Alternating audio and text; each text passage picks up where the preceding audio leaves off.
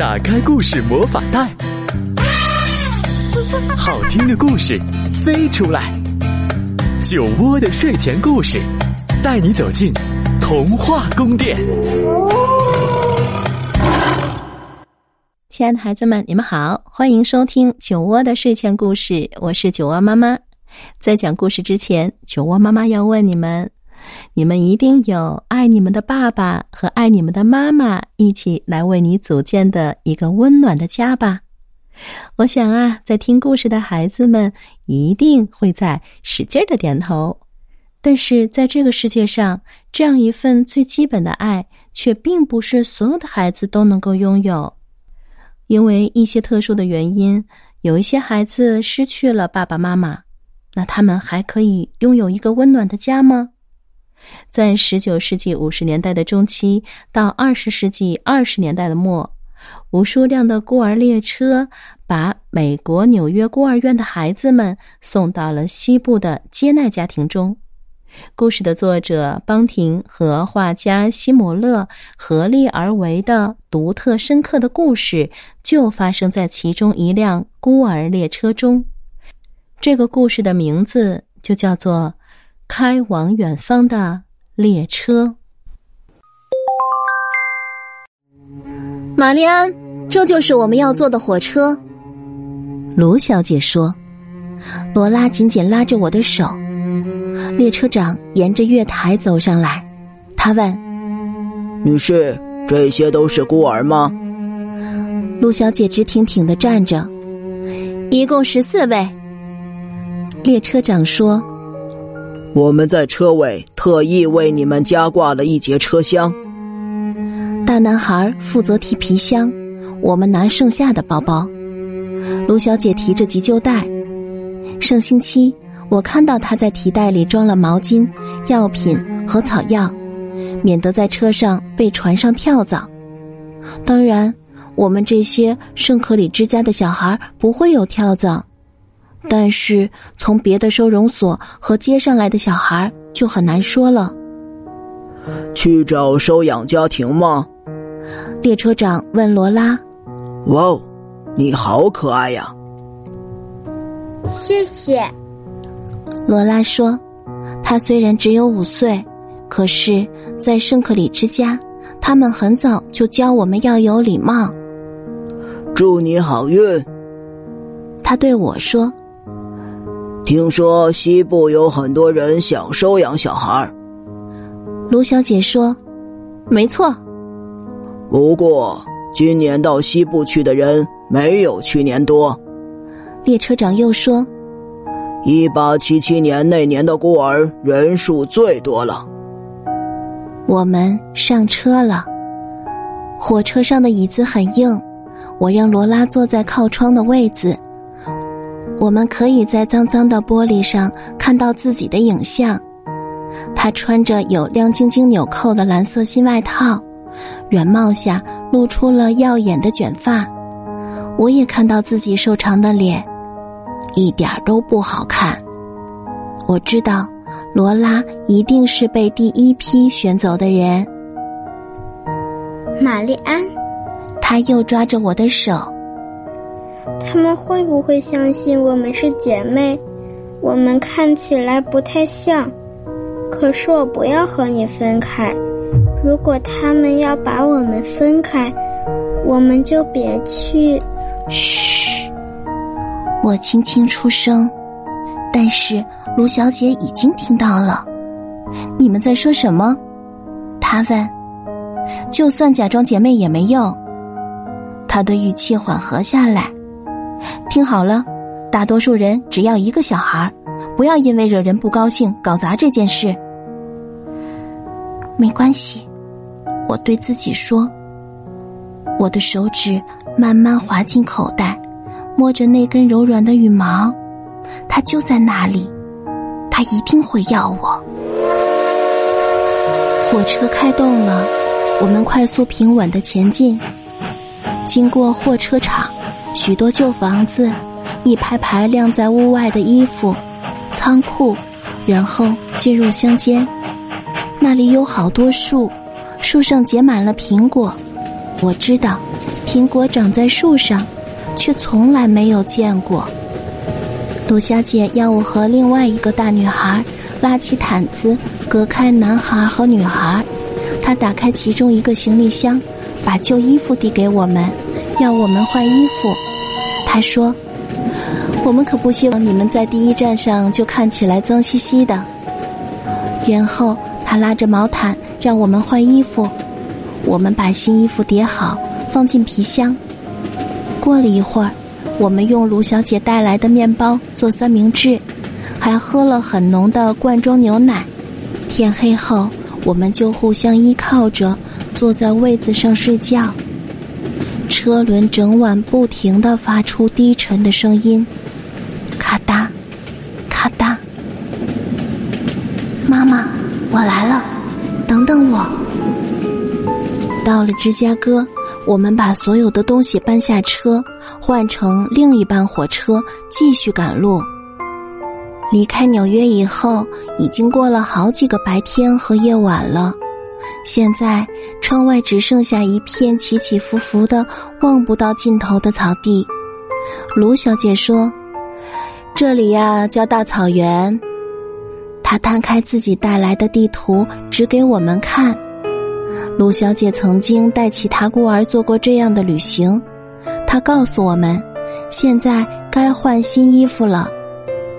刚换好，就听见有人大喊：“伊利诺伊州普特维站到了。”这是我们的第一站，我们的最后一站是爱荷华州的远方站。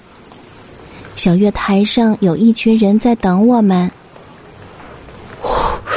我的老天爷呀！桑奇看到那么多人，喘了口大气。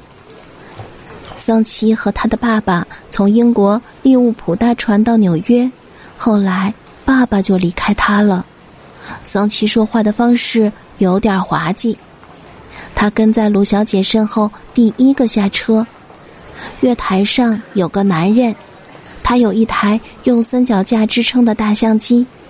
那里还有几匹马、马车和汪汪叫的狗，我一看就知道，妈妈不在那里，她可能在更西方的地方。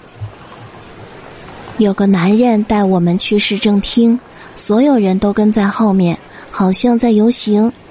陆小姐小声叮咛：“微笑啊，高兴点儿。”我们坐在台上的椅子里，镇里的居民打量着我们。他们隔着外套摸摸男孩们的肌肉，喃喃地说：“嗯，这个不错，他可以帮忙收割。”这类的话。桑奇和另外两个大男孩很快就被领走了。他大声的对我们说：“再会了，朋友们。”马威被一个瘦小的太太挑中，马威又高又壮。圆圆的脸上有个非常甜美的酒窝。杜莎，那个瘦小的太太对另一个瘦小的太太大叫：“你看我挑的这个女孩，她一定可以帮我做不少家务事。你也该为你们家挑一个。”卢小姐边签同意书边说：“马薇是个可爱的女孩，对她好一点。”她紧紧的抿着嘴。我们会派人来看这些孩子过得好不好。小姐，你认为我不会好好待他？你是这个意思吗？那位太太瞪着卢小姐，要我把它还给你吗？卢小姐默默的把同意书交给他，那个瘦小的太太就带着马威离开了。有对夫妻在我们面前停下来，我的膝盖一直发抖。那个女人有一个柔软的皮手桶，男人拄着金色把柄的手杖。哦，赫伯特，你看这个小女孩多可爱呀！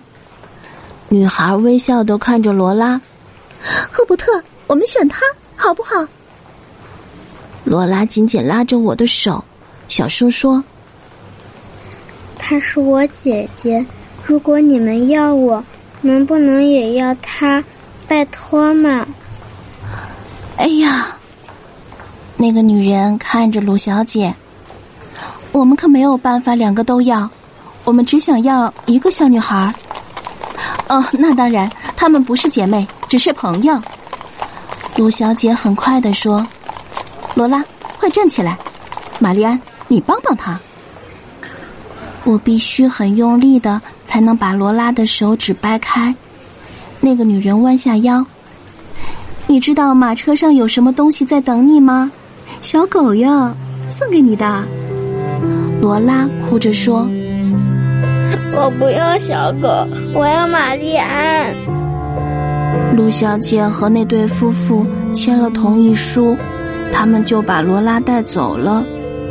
罗拉一直哭，不停回头看，我也哭了。不过，我倒觉得自己没被挑中是件好事。我必须等妈妈。她把我留在了圣可里之家那一天，蹲在台阶上对我说：“他会回来接我。”他当时在吉尔森鸡肉工厂工作，头发上粘了一根白色羽毛。我拿下那根羽毛，轻轻的贴在脸颊上。他说：“我先去西部开创新的生活，再回来接你。”什么时候，妈妈？你什么时候来接我？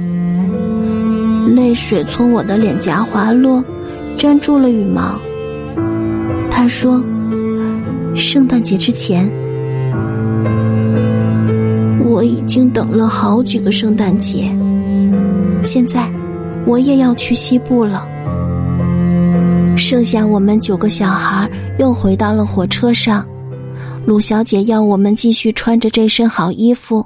因为很快就到下一站了。到了吉尔本，我们在一间五金行前排好。有个男人说：“我还以为普特维镇的人把强壮的男孩都挑走了，幸好啊。”艾迪只有七岁，但是他被挑中了。有个会倒立，还会从别人耳朵里变出扣子，逗得大家哈哈大笑的男孩也被挑中了。火车装好木柴和清水后，我们这些没被挑中的孩子又回到车上。卢小姐擦干眼泪说：“哦，再怎么样，也比待在纽约的街头流浪好。你们大多数都会找到很好的家庭。”苏珊说：“我们才没有在街头流浪呢。”苏珊和罗拉一样，只有五岁。可是她一点都不可爱，又没有礼貌。他也住在圣可里之家。我们没有办法永远照顾你们。卢小姐用白手帕擤了擤鼻子。我们必须空出房间给其他需要帮助的孤儿。苏珊做了一个鬼脸。下一站是戈洛法，等我们的人不多，妈妈也不在那里。他到底在哪里？他应该知道我可能在这列火车上，因为卢小姐说所有报纸都报道了我们的事。圣克里之家的孤儿上路了，小孩需要收养家庭。报纸列出了每一站的站名，我相信妈妈一定就在其中一站等我。等等我，妈妈，我来了。在圣可里之家，每天晚上，我都希望自己的思念能穿过黑暗，飞到远方的妈妈身边。妈妈，你不必来接我，我就要去找你了。但是，他在哪里呢？到了戈洛法，他们要我们在铁道旁排成一行。苏珊嘟着嘴抱怨，她说：“新靴子把她的脚弄得好痛。”有对面容和善的男女走到人群面前，苏珊一看见他们就不再抱怨，她露出笑容，张开双臂，她大声恳求：“妈妈，啊，爸爸！”女人捂着胸口说：“哦，詹姆斯，他在叫我们呢。”男人一把把苏珊搂进了自己的臂弯，他说：“哦，我们要他。”苏珊问。我可以养小狗吗？男人笑着说：“没问题，小甜心。”有个戴着眼镜、眼架上还绑着细绳的小男孩和另外两个小男孩也被选中了。我心里有一种深深刺痛的感觉。妈妈不要我，看起来也没有人要我。我不希望被挑中，因为妈妈可能就在下一站等我。但是如果她不在那里，该怎么办？剩下我们三个跟卢小姐一起回到火车上，她给了我们一些姜饼和在哥洛法买的罐装牛奶，牛奶的味道好甜。她说：“孩子们，不要垂头丧气，我们来唱歌吧。”她开始唱《耶稣爱我》，我们都没有出声，他一个人把三段歌词唱完。我们离罗拉很远了，不知道他的小狗有没有名字。如果有人领养我，我会请求他们带我去看罗拉。我也会告诉他们，她就像我的亲妹妹。列车长大喊：“怀想站到了！”有四个人在车站等我们。我妈妈不在那里。我和另外两个名叫艾美和杜西的女孩摇摇晃晃下车，我们偷瞄对方，心里猜想谁最好看。其实，她们都不漂亮。我喉咙里还留着牛奶的甜味儿，有点想吐。有对夫妇带走了艾美和杜西，买一送一，哼，真划算。那个男人开玩笑的说：“虽然这根本不是什么买卖。”卢小姐向另一对夫妇说：“玛丽安很会带小孩呢。”她的语气有几分恳求的意味，手中紧握着最后一份同意书，那份属于我的同意书。男人粗声粗气的说：“我太太会照顾我们的小宝宝。”我们只是过来看看，女人说。不过，她从袋子里拿出一个苹果给我，拿着吧，孩子。谢谢你。我低头看着苹果，泪水模糊了我的视线。火车的汽笛响了，我跟着卢小姐一起上车。我知道，只剩下一站。最后一站了，鲁小姐说：“我应该把苹果吃掉。”她带了毛巾，可以帮我把手擦干净。但是我说：“我现在什么也不想吃。”我们看着窗外，没有说话，也没唱歌。鲁小姐要我脱下帽子，她帮我梳头。她说：“这条路一直下去，有一间不错的旅馆。”如果下一站没有人，啊，我们就继续前进。我很高兴有人陪我，回程路上有个伴儿也不错。列车长大喊：“远方站到了！”真是个奇怪的站名，好像他觉得自己真的很远，好像他觉得自己不属于这里。我戴上帽子，手不停的发抖。有对夫妇站在马车旁等待。那个女人矮矮胖胖，像个圆圆的饺子。她穿着一件厚重的黑色洋装，戴着一顶塌塌的男人的黑帽子。她不是我妈妈。鲁小姐轻声问：“玛丽安，准备好了吗？”我缩在椅子的一角。还没。我小声说：“还没有。”杜小姐牵着我的手下车，那个男人很高，有点驼背。他脱下帽子，女人仍然戴着帽子，他们看起来很老。女人手里拿着木头做的小火车头。男人问卢小姐：“你们就是？”“是的。”鲁小姐用手肘把我轻轻推向前一步。她是玛丽安。只剩，女人的话咽回去。我知道她要说，只剩下她吗？但是，她没说出来，只是专注的看着我，表情很温柔。我一直觉得，妈妈会那样看我。不知道为什么，这个女人好像了解我，她知道那种没人要的感受，即使我心里还在等妈妈来接我，她了解我的痛苦。我叫迪丽，她对卢小姐说：“这是我先生白洛克。”她把手中的玩具火车头递给我。这是我们送给你的礼物。我不是你们想要的小孩，对不对？我说，你们想要男孩。那个火车头有红色的轮子和蓝色的烟囱。白太太说：“哦，不骗你，我们本来的确想要男孩。”白先生在一旁插嘴。不过，我们也喜欢女孩。白太太眯着眼睛看我。我知道，我们也不是你想要的。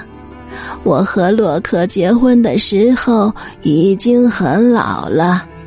以前我总觉得自己会找到更帅的丈夫呢。他轻轻拍着白先生的手。他们微笑的看着彼此，看得出来，他们很喜欢对方。有时候，你最后得到的会比你原先想要的更好。白太太说：“嗯，我有一种期望落空的感觉。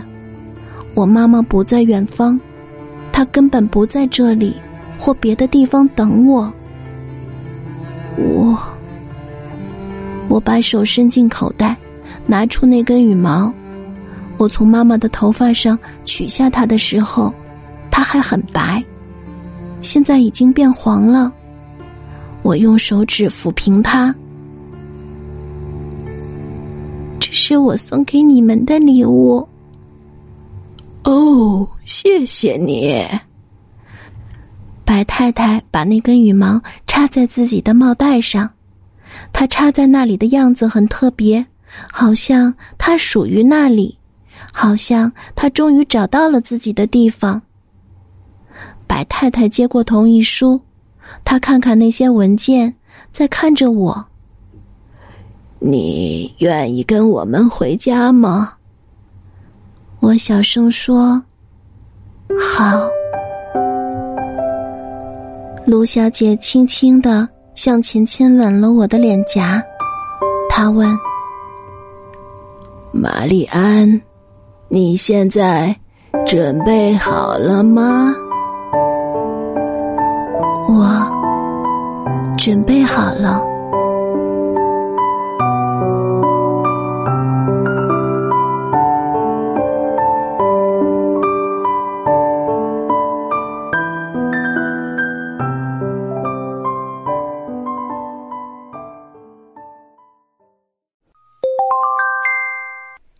在讲述故事的时候啊，九温妈妈一直希望小主人公玛丽安的妈妈能够快点的出现，但是一直都没有。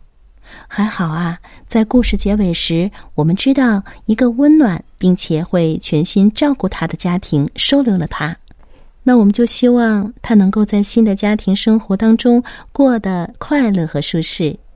我们也希望天下所有的孩子都能有温暖的家。都有爱自己的爸爸妈妈。好了，那今天酒窝的睡前故事就是这样。欢迎大家来关注微信公众号“酒窝之音”，我们明天见。